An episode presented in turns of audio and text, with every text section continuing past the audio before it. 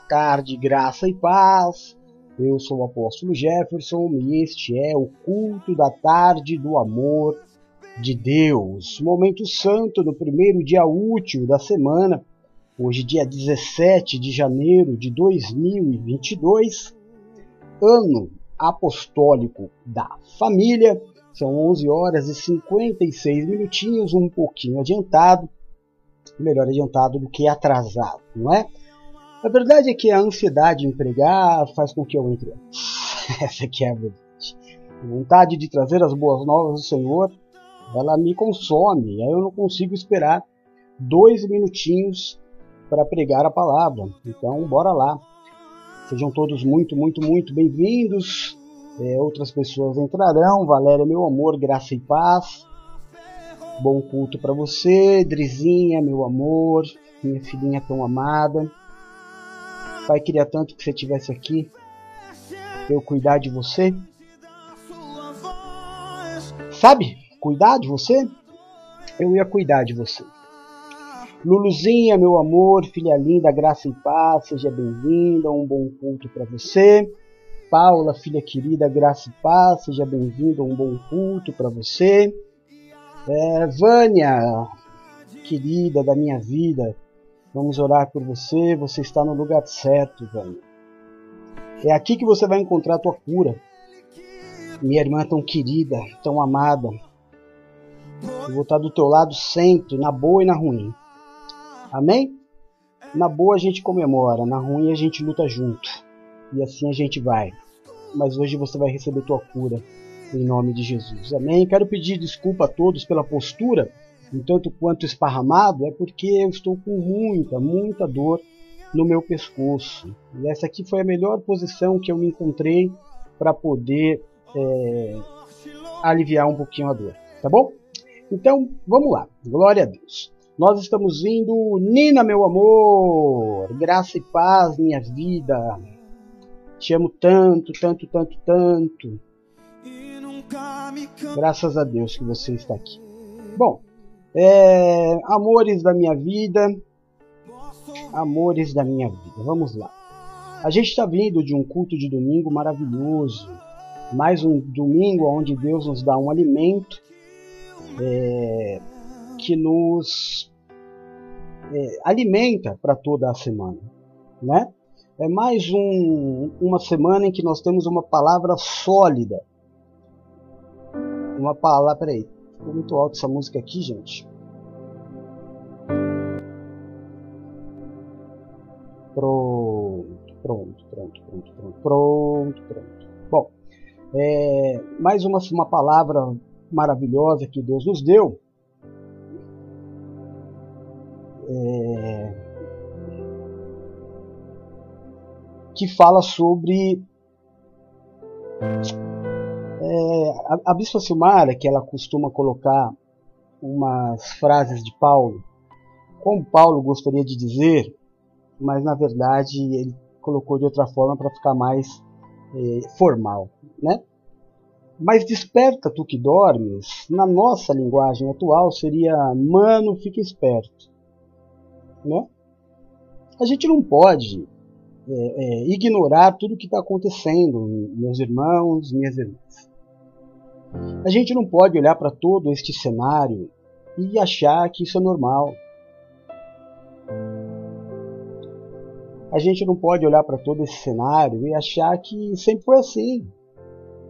Não sempre foi assim, não. Os dias são maus e a gente precisa aprender a viver neste tempo mau. Aí nós vamos ter duas formas de viver. Duas formas. Ou a gente vai sair encarando no braço e vai pagar um preço por isso. Né? A gente vai sair peitando é, a pandemia, peitando as dificuldades, os perigos e forçando uma vida normal, entre aspas. Vida normal é a vida que estávamos acostumados a viver. Ou nós vamos aprender a viver neste novo tempo. Esse novo tempo requer muita, muita sabedoria. Muita sabedoria. É um tempo de muito sofrimento. Sofrimento por perdas, sofrimento de sofrimento mesmo. Sofrimento por dores, por mal-estar. É um tempo mau. E a gente não pode, em nome de Jesus, não pode, como igreja, passar por tudo isso achando que é normal. Ah, a vida é assim mesmo. Não, a vida não é assim mesmo. A vida, há três anos atrás, nós agora estaríamos na rua. Nós agora estaríamos no escritório, nós estaríamos batendo na porta vendendo os nossos produtos. E a gente não pode mais. Ainda que a gente force uma situação, é risco. É risco, é muito risco. Quando a gente sai de casa hoje, a gente sabe que estamos correndo risco de muitas coisas. Da pandemia, de um povo que está absolutamente endoidecido, não é? O povo está endoidecido. Ah, tá. O povo está maluco, nervoso, cheio de ódio. Algumas pessoas elas diziam lá no começo da no meio da, da primeira onda da pandemia, que após isso tudo as pessoas estariam melhores, dando mais valor à vida, amando mais uns aos outros. Não. Não, porque nem é isso que a Bíblia diz que será os últimos tempos que nós estamos vivendo. Os últimos tempos, as pessoas serão gananciosas, mais amigas do mundo do que amigas de Deus, egoístas, fofoqueiras, infiéis. É... Tudo isso que a gente está vendo hoje.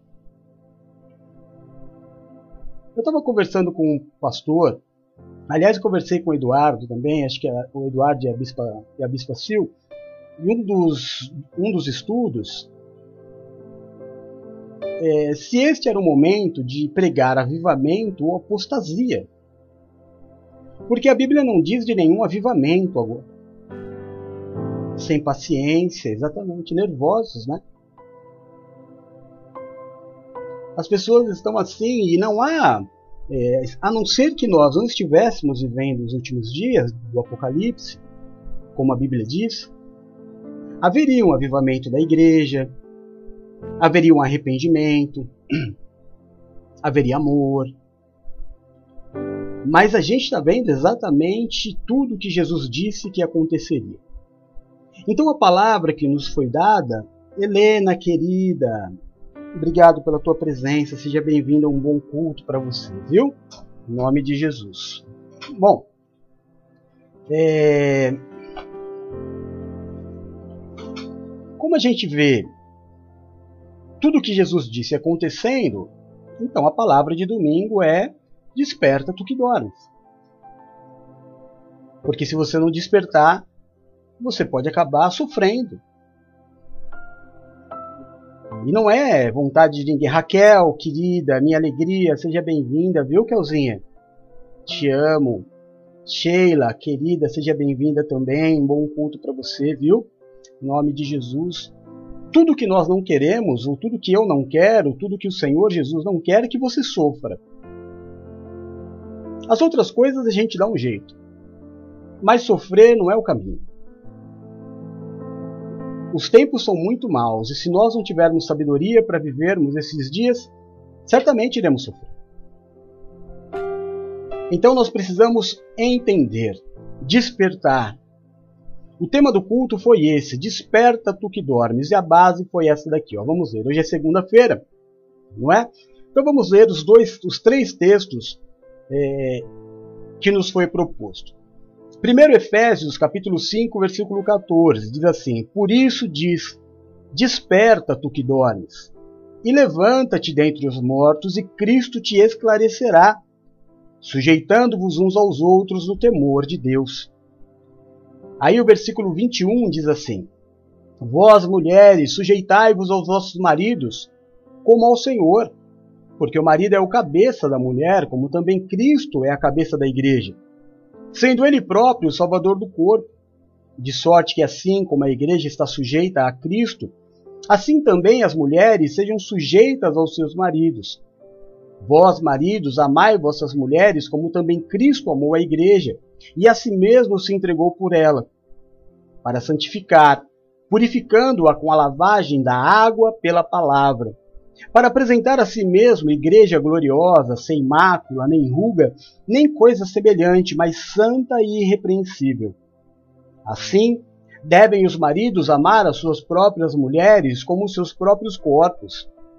Quem ama a sua mulher, ama-se a si mesmo, porque nunca ninguém odiou a sua própria carne. Antes a alimenta e sustenta, como também o Senhor a igreja. Porque somos membros do seu corpo e da sua carne e também dos seus ossos. Por isso deixará o homem seu pai e sua mãe, e se unirá à sua mulher, e serão os dois em uma só carne. Grande é este mistério, digo-o, porém, a respeito de Cristo e da Igreja. Assim também vós, cada um em particular, ame a sua própria mulher como a si mesmo, e a mulher reverencie o seu marido. Êxodo 17, versículos 11 a 13 diz assim: E acontecia que quando Moisés levantava sua mão, Israel prevalecia, mas quando ele abaixava sua mão, Ameleque prevalecia. Porém as mãos de Moisés eram pesadas, por isso formaram uma pedra e a puseram debaixo dele, para assentar-se sobre ela. E Arão e Ur sustentaram as suas mãos, um de um lado e o outro do outro. Assim ficaram as suas mãos firmes até que o sol se pôs. E assim Josué desfez a Ameleque e a seu povo ao fio da espada. E o último texto, Marcos 10, 42 a 45. Jesus os chamou e disse: vocês sabem que aqueles que são considerados governantes das nações as dominam, e as pessoas importantes exercem poder sobre elas. Não será assim entre vós. Ao contrário, quem quiser tornar-se importante entre vocês deverá ser servo, e quem quiser ser o primeiro deverá ser escravo de todos. Pois nem mesmo o filho do homem veio para ser servido, mas para servir e dar a sua vida em resgate por muitos. Amém? Básico. Básico. Como é que eu me fortaleço num tempo de tanta crise, de tanta dor? Como é que eu faço, apóstolo, para não me sentir tão frágil? Obedeça. Não leve a sua vida segundo o que você entende ser o correto. Pertencer à igreja, ser igreja, é servidão. É claro que a, a salvação ela não vem por obras. Nem eu, nem você seremos salvos, ou seja, seremos levados ao céu para viver a eternidade com Cristo por sermos boas ou más pessoas. A salvação não vem de nenhuma obra, nem boa nem má. Ela não depende de nenhum homem a não ser de Jesus Cristo. Ele é o único responsável pela salvação de uma pessoa. Mas a santidade é a forma com a qual eu vou viver aqui na Terra. E existe um padrão cristão. Quando eu digo um padrão cristão, o que, que é, apóstolo, padrão cristão? É a fórmula que Jesus deixou para que nós tivéssemos força. Desde o Antigo Testamento, Desde a história dos judeus, do povo hebreu, antes ainda da vinda de Jesus, já se falava da importância da família. Já se falava que a força de todos os homens vinha da sua casa, dos seus filhos. As viúvas, por exemplo, a segurança da viúva era exatamente a quantidade de filhos que ela tinha. Filho era a segurança do futuro dos pais, da velhice dos pais. Então a, a, a palavra de Deus, mesmo contando a história dos judeus, que não é a nossa, mas contando a história dos judeus, já fala da importância da família na vida de um homem. Então há um padrão de Deus para o homem que é a família. A Bíblia é um livro da família que conta a história de pais e filhos, de maridos e esposas, conta a história de filhos e de irmãos, ela é repleta disso. Ela conta histórias de famílias. Às vezes individualiza na importância, mas nunca trata de um homem sem família, exceção feita, por exemplo, a Elias, que ninguém sabe de onde veio nem para onde foi, mas que rapidinho tratou de criar um filho na fé que foi Eliseu. E Eliseu gerou a Geazi. Porque a família gera. A família é fértil. A família é próspera. Neste ano apostólico da família que estamos vivendo, é um ano em que nós vamos viver fertilidade. É ano de semear e colher. É ano de gravidez, é ano de criança, é ano de ver filhos bem-sucedidos. É filho de ver, é, é tempo, é ano de ver finalmente a paz entre marido e esposa, a comunhão entre filhos e pais, e tudo isso, acredite em mim, tudo isso traz força ao indivíduo. Quando eu coloco as peças no devido lugar, segundo o padrão cristão, eu me fortaleço. O que me torna frágil é sair do caminho, é tentar fazer da minha forma, é brigar com Deus. Você percebeu? Você já percebeu, irmão, meu irmão, minha irmã, que todos os que saem do padrão querem brigar com Deus? Meio que querendo forçar Deus a, a aceitar um novo padrão de vida. Não é verdade? A Bíblia ela nos diz que o Senhor é o mesmo ontem, hoje e será eternamente. A palavra também diz que Deus não muda. Também diz que nele não há variação, não há dúvida nem variações. O padrão que Deus escolheu para o cristão é um só. Nós não vamos fechar os olhos, irmãos, e sermos alienados e dizer não existem outros tipos de família. Existe sim. Hoje não existe só a, família no padrão cristão. Hoje existe, naquela época também, é bom que você saiba disso. Principalmente em Roma. Eu digo principalmente por ser um grande polo, né? mas nas outras cidades, Gálata também. Irmão, tinha na, na cidade lá em, em Corinto, tinha um rapaz que estava se relacionando com a madrasta. Então, olha só quantas coisas é, existiam. Não, não, não é um privilégio dos tempos de hoje. Então, existiam homens e homens, mulheres e mulheres, mulheres é, com filhos, é, mães solteiras. Existem vários tipos de família, mas o padrão cristão, aquele que fortalece, aquele que não acrescenta dor, aquele que é, deixa o indivíduo mais forte, é o que Deus escolheu. E não é uma escolha minha. Quem sou eu para discutir com Deus? Eu sou só um servo. Eu sou só um homem que passa a vida pregando as boas novas do reino. Amém? Então, qual é o padrão? O que Deus escolheu para Jesus vir para a terra. O que o apóstolo Paulo acabou de dizer e nós lemos. Deus escolheu uma mulher, um homem, para ter um filho. Escolheu Isabel, Zacarias, para ter João. Escolheu uma mulher que se casaria com um homem para criar Jesus como pai, mesmo não sendo ele o pai de Jesus. Mas fez um padrão.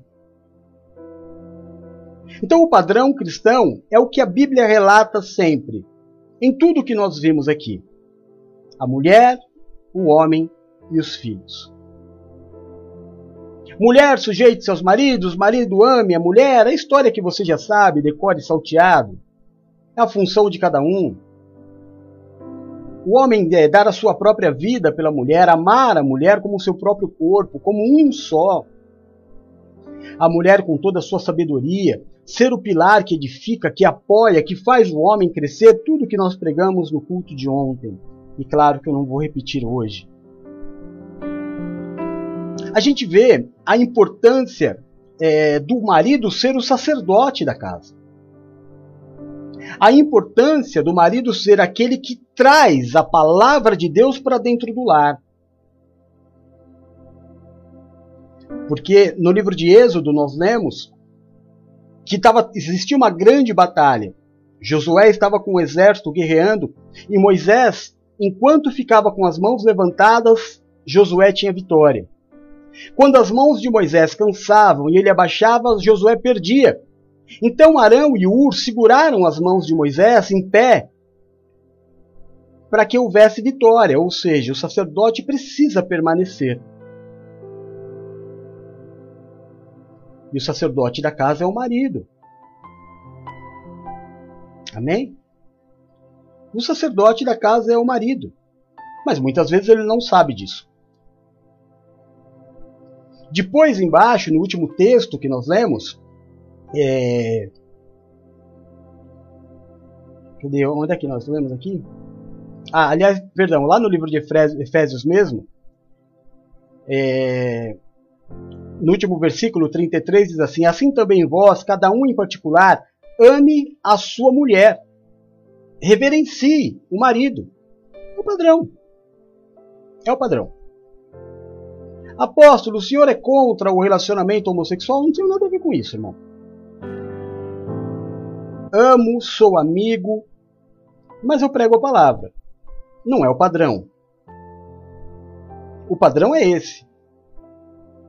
A Bíblia diz que você tem que ser sim, sim, não, não. O que passar disso é procedência maligna. Eu sei que causa dor. Então eu não estou aqui para dizer o que é errado, eu estou aqui para dizer o certo. E não estou aqui para julgar ninguém, porque não sou juiz. Eu quero só dizer para você que no padrão cristão você vai ser mais forte. A importância da mulher fazer com que o marido entenda que ele é a autoridade da casa, mas como sacerdote. Apóstolo, pelo amor de Deus, como é que eu vou fazer isso? Falando de Jesus, sendo cristã, sendo que o apóstolo Paulo, por que será que o apóstolo Paulo começa falando para as mulheres, hein? Será que é porque é, quando você entra numa igreja hoje você vê 70% mulher? Será que não é porque a mulher busca muito mais do que o homem? Não é porque a mulher tem uma ligação muito maior com Deus do que o homem? Porque a mulher gera dentro de si vida. O homem nunca vai fazer isso. A mulher sempre tem mais fé do que o homem. Então a mulher que consegue um sacerdote no lar, ela consegue a força e a paz que a família precisa. Importante. Mas apóstolo, eu não consigo sozinho. Claro que não. Quem gera sacerdotes é a igreja. Agora, a igreja não é um lugar de prisão. A religião não gera sacerdotes a religião, ela. Eu, eu vou falar para você uma coisa muito séria. Se você pegar o teu marido e você levar em uma dessas instituições cristãs que se dizem igreja, ele não vai voltar nunca mais. Porque o, uma, o, o homem ele é mais racional do que a mulher. O homem ele é mais crítico do que a mulher. A mulher ela é mais cheia de fé, a mulher é mais emoção, o homem não, o homem é crítico. O homem ele é, é ressabiado, sabe? Ele está sempre com a orelha em pé, ele está sempre desconfiado. Aí ele vai chegar num lugar onde o camarada ele vai passar insensivelmente, sem pensar que existem pessoas ali que têm entendimento da palavra e outras que não têm entendimento da palavra, ele vai passar meia hora, 40 minutos falando de dinheiro em um lugar que não se deve fazer isso. E o teu marido não vai aguentar. De 10, um vai aguentar. Nove nunca mais vão querer voltar. Porque ele vai perceber uma coisa que você não percebeu: que aquilo é uma instituição financeira que aquilo é um lugar de negócios. Se tem uma coisa que homem não gosta é de ser enganado. Não gosta. Não passa batido. Então você corre um risco muito grande de levar o seu marido para uma dessas instituições e nunca mais ele fazer uma ligação de que isso é Jesus. Porque o camarada passou o tempo inteiro falando de dinheiro. E isso, isso quando não acontece ainda testemunhos de pessoas que acham que viveram bênção porque deram dinheiro. Aí vai lá, vai subir no altar e vai contar que deu dinheiro, que deu carro, que deu a casa, que uma bênção aconteceu, como se não fosse acontecer se ela não tivesse dado. E todo este show, todo esse espetáculo para o teu marido é penoso, ele não vai voltar. Então, se você frequenta religião, instituição financeira, pregue você o evangelho. Mas se você conseguiu encontrar uma igreja, um lugar que sabe que existe um tempo certo para todas as coisas, e que as pessoas que estão na igreja, por exemplo, a Vânia está aqui hoje, precisando de uma cura. E ela vai ser curada em nome de Jesus. A Vânia quer uma palavra que aumente a sua fé. Ela não quer fazer um negócio comigo. Ela quer ser curada e a fé vem pelo ouvir, então ela precisa ouvir a palavra de Deus. Para que a fé nela cresça e a enfermidade puff, suma. Pela fé. É ouvindo falar de Jesus, dos apóstolos, da verdade, que a minha fé aumenta e a fé faz com que eu viva o impossível. Não é a oferta. Eu preciso ouvir falar do amor de Cristo, eu preciso falar, ouvir falar da família.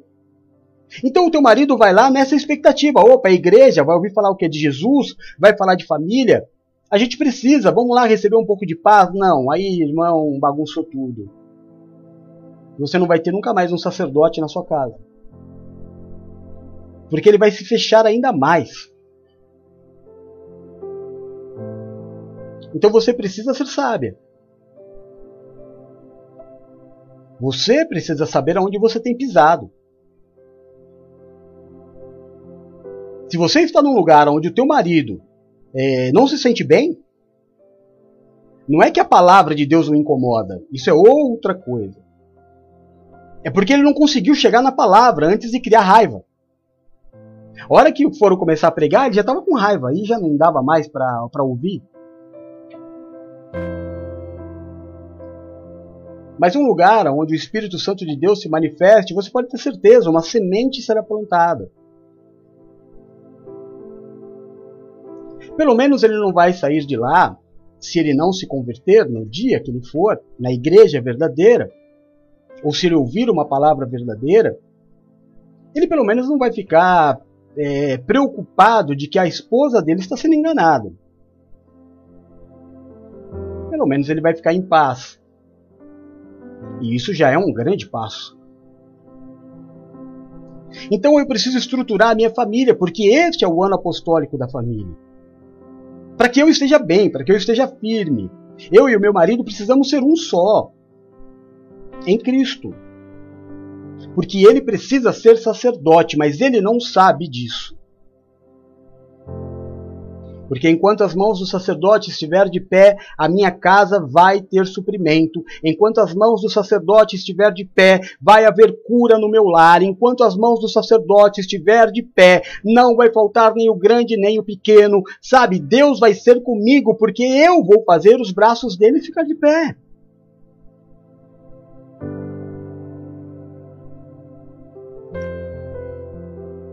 Então eu preciso gerar, eu preciso fazer o meu marido entender a importância de ele ser o sacerdote da casa, da, da oração dele.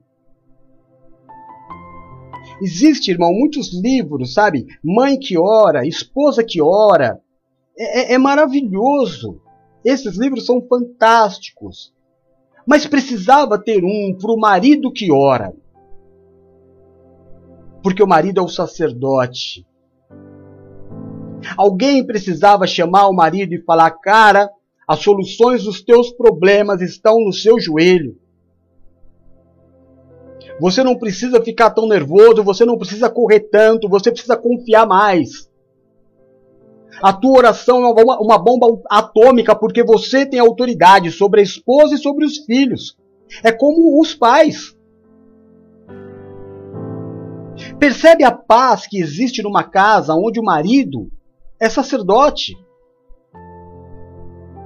Onde as decisões são tomadas não segundo a carne, mas segundo é, a vontade de Deus, porque o marido conduz assim.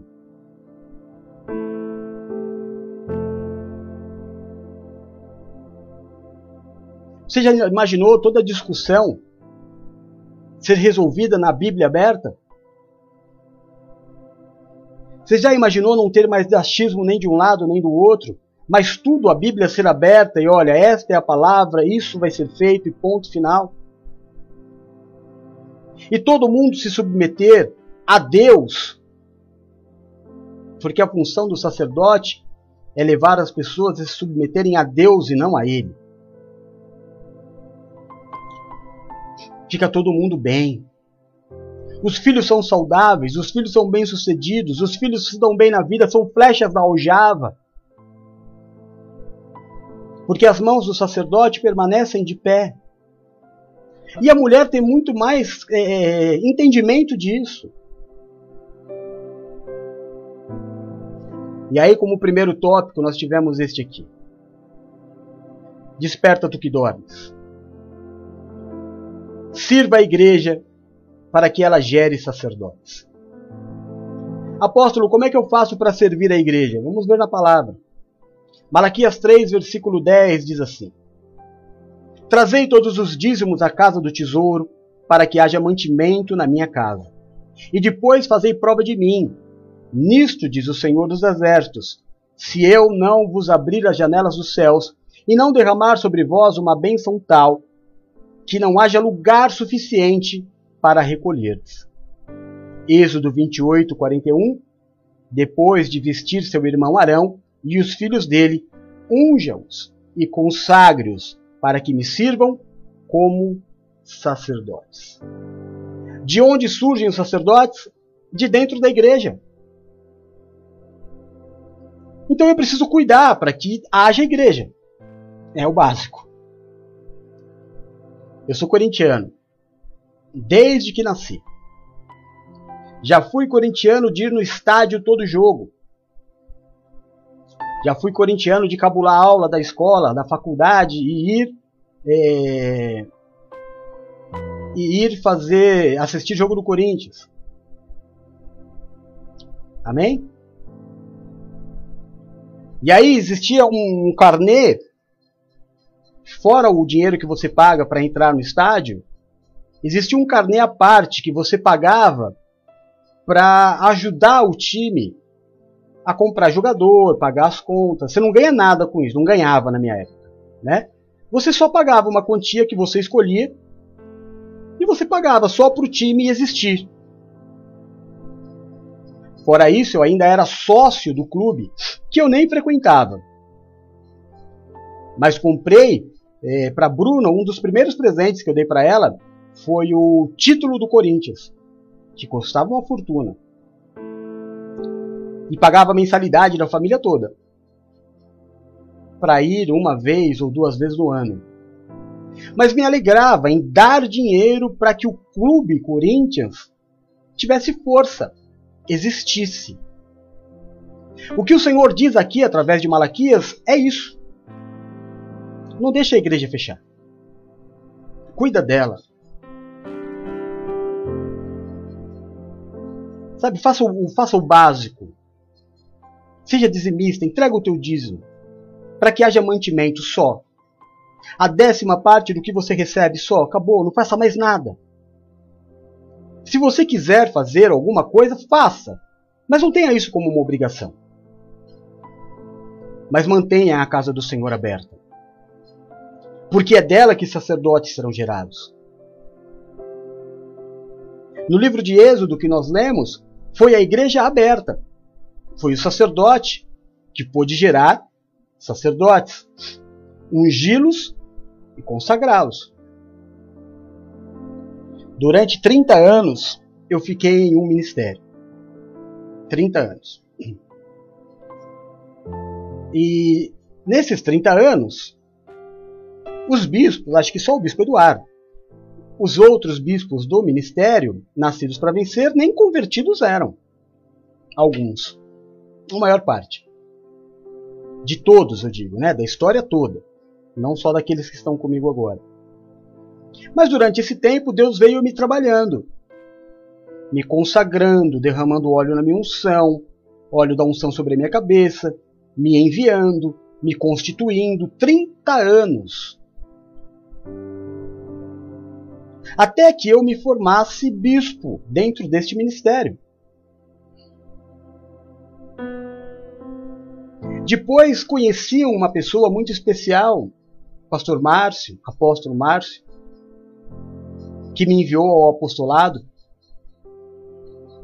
E quando isso aconteceu, já não havia mais como eu permanecer onde eu estava, porque já tinha um outro povo e foi o único momento da minha vida que eu mudei de ministério.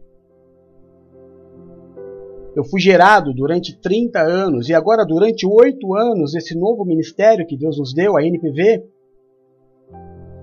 sacerdotes foram gerados. Muitos sacerdotes. Alguns que pegaram a unção e foram viver as suas próprias vidas. E aí Deus que cuide deles. Mas todos os que estão aqui foram gerados porque havia uma igreja. Porque existiu um sacerdote.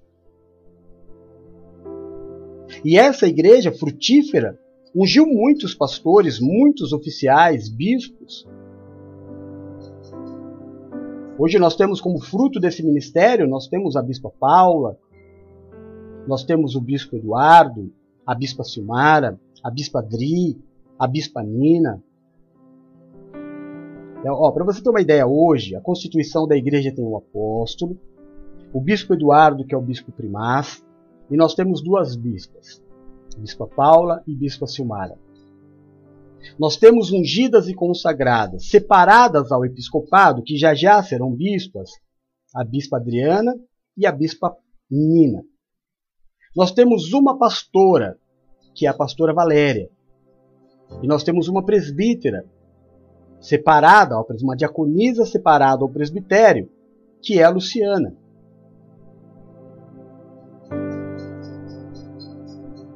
Gerar sacerdotes.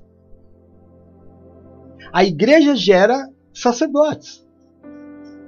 Sacerdotes ungidos para gerar e gera homens sacerdotes mulheres sacerdotisas.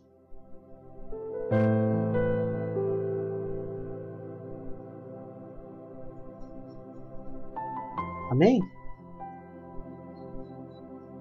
Para tudo isso acontecer, a igreja precisa existir.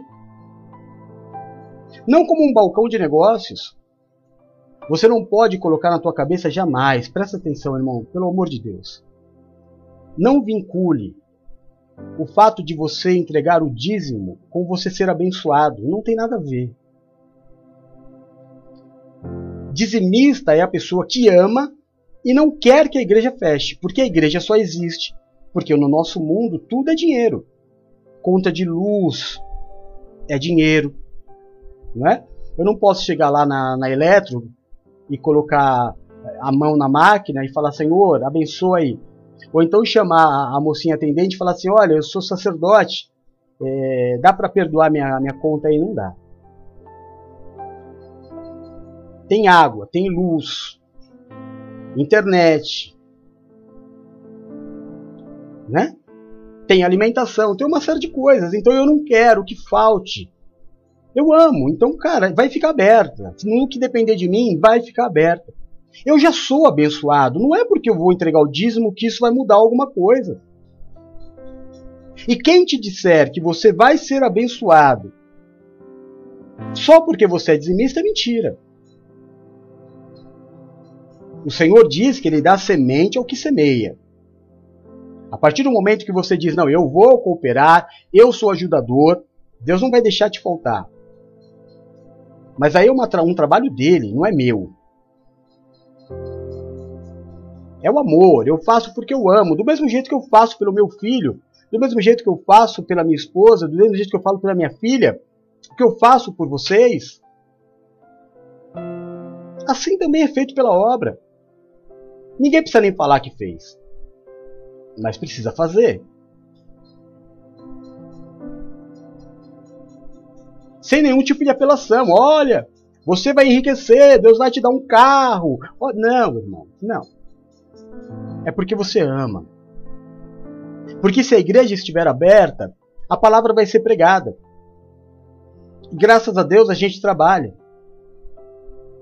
A gente prega agora, meio-dia, depois vai pregar às quatro, depois vai ter a live do, do, dos namorados às nove, e depois à meia-noite nós estamos orando de novo, e aí retoma o ciclo.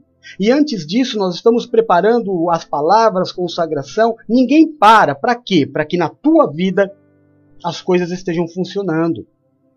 Porque as portas do inferno, elas não prevalecem contra a igreja, não é contra o indivíduo.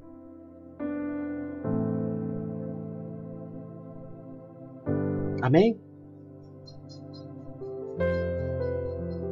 Então, é, Deus nos dá livramentos, muitas vezes que a gente nunca vai nem saber. Por quê? Porque enquanto eu estava lá trabalhando, enquanto eu estava lá cozinhando, enquanto eu estava lá assistindo meu desenho, meu filme, enquanto eu estava conversando com meu amigo, tinha alguém orando por mim. E não é balela, é só eu ligar a internet e eu vou ver. Tem sempre alguém orando por mim. E se ele não estiver orando aqui, está preparando o, o, o culto, e não tem como você preparar o culto se você não estiver em oração. Eu estou orando pela Vânia desde o momento da manhã que ela me disse que ela estava doentinha. E eu sei que meu Deus é poderoso. E eu sei que Deus vai curá-la. Aliás, que Deus já a curou. Porque eu sei que Ele é fiel e Ele é justo. E eu sei que Ele é comigo. Eu não comecei a andar com Deus hoje. Eu já tenho mais tempo de vida andando com Jesus do que sem conhecê-lo. Isso aqui não é uma brincadeira. Isso não é um show. Isso não é uma live. Isso é um culto. Um culto dos novos tempos. Um culto daqueles que não podem se aglomerar. Que não podem peitar um tempo de pandemia. Por amor. Então Deus me dá a oportunidade de vir o apóstolo dentro da minha casa, no meu celular. Pregar para mim, para os meus filhos, para o meu marido, sem que eu tenha que sair da minha casa, sem que eu tenha que gastar com condução, sem que eu tenha que, é, sei lá. Mas o amor de Deus, a graça de Deus, ela é tão grande na minha vida que neste tempo de pandemia, neste tempo de tudo perigoso, tudo novo, que a gente está tentando entender como é que a gente vai viver daqui para frente. Tá todo mundo vacinado, a Vânia tá vacinada e tá, tá com corona de novo. Ela já tinha tomado as duas doses, ia tomar a terceira. O bispo Eduardo faz um mês que está tossindo sem parar. A gente vai fazer o que, irmão? Vai estufar o peito e falar, ah, eu vou encarar, seja o que, o que for? Não. Eu vou obedecer. Porque a base do cristianismo é a servidão. Jesus não veio para ser servido, ele veio para servir e nós para obedecer. Em nome de Jesus. Se não fora o Senhor por nós, se não fora o Senhor pelas nossas vidas, Amém? Então, abra um lugarzinho no teu coração de amor para cuidar da igreja. Abra um lugarzinho no teu coração para se preocupar com os mantimentos da casa de Deus. Você viu o que Malaquias disse? Deus disse através de Malaquias: entrega os dízimos para que haja mantimento na minha casa. Para que as contas sejam pagas. Não é para ninguém enriquecer. É para que a obra permaneça. Para que sacerdotes sejam gerados de dentro da igreja. Igreja que prega a palavra. Não sacerdotes monetários. Sacerdotes do amor de Cristo. Amém? Receba essa palavra na tua vida. Medita nela. Abra aí um lugarzinho no teu coração. Mantenha a obra com o seu amor. Vamos orar? Senhor nosso Deus e nosso Pai. É no nome do teu Filho Jesus Cristo, Senhor, que nós nos colocamos como igreja. E juntos declaramos o nome de Jesus Cristo como o nosso único e suficiente Salvador. Fazemos isso também para declarar que o teu Santo Espírito habita em nós. E que se não fora o Senhor que esteve ao nosso lado quando os homens contra a nossa vida se levantaram, Israel que o diga. Declaramos Ebenezer, porque até aqui, nestas primeiras doze horas do dia, o Senhor nos ajudou. Seja louvado o teu nome, meu Deus. Recebe em consagração as demais horas deste dia. Perdoa os nossos pecados, as nossas falhas, assim como nós temos perdoado aqueles que pecaram contra nós. Tira, meu Deus, de sobre nós o julgo, a acusação, o peso, a maldição causada pelo pecado e nos habilita a vivermos a Sua vontade, que é boa, é perfeita e é agradável. Que o Senhor seja nas demais horas deste dia o grande diferencial nas nossas vidas. Que o Senhor seja o nosso escudo e a nossa fortaleza, o socorro bem presente na hora da nossa angústia que caiam mil ao nosso lado, dez mil à nossa direita, mas que nós, meu Deus, não sejamos atingidos, porque aos teus anjos o Senhor dará ordem ao nosso respeito para nos livrar e nos guardar. Livra-nos, Senhor, daquilo que é mal, daquilo que é mortal. Nos permite habitar no esconderijo do Altíssimo à sombra do Onipotente. Senhor Jesus, aonde chegar nesta tarde o som da minha voz, a imagem deste culto, eu te peço, toca, cura, restaura e liberta. Levanta o cansado, o abatido e o prostrado, faz obra de milagres. Olha, meu Deus, pelos teus filhos que clamam nesta tarde por uma cura, pelo alívio de uma dor. Deus de misericórdia, Jeová Rafa é o seu nome, eu clamo pelo marido da presbítera Patrícia. Faz o teu milagre. Dá entendimento a este homem para que ele possa viver esta libertação. Deus de amor. Em nome de Jesus eu te peço pela vida do meu sogro. Eu peço a ti, meu Deus, pela vida da minha irmã Vânia. Toca no corpo dela agora. Tira, meu Deus, este vírus. Tira os sintomas da tua filha, meu Deus. Instantaneamente, porque o Senhor é poderoso para fazer. Cura, meu Deus, a Lu da garganta, o seu esposo. Em nome de Jesus, a mãe, meu Deus, da Priscila com esse câncer, Senhor. Tem misericórdia. Tem misericórdia.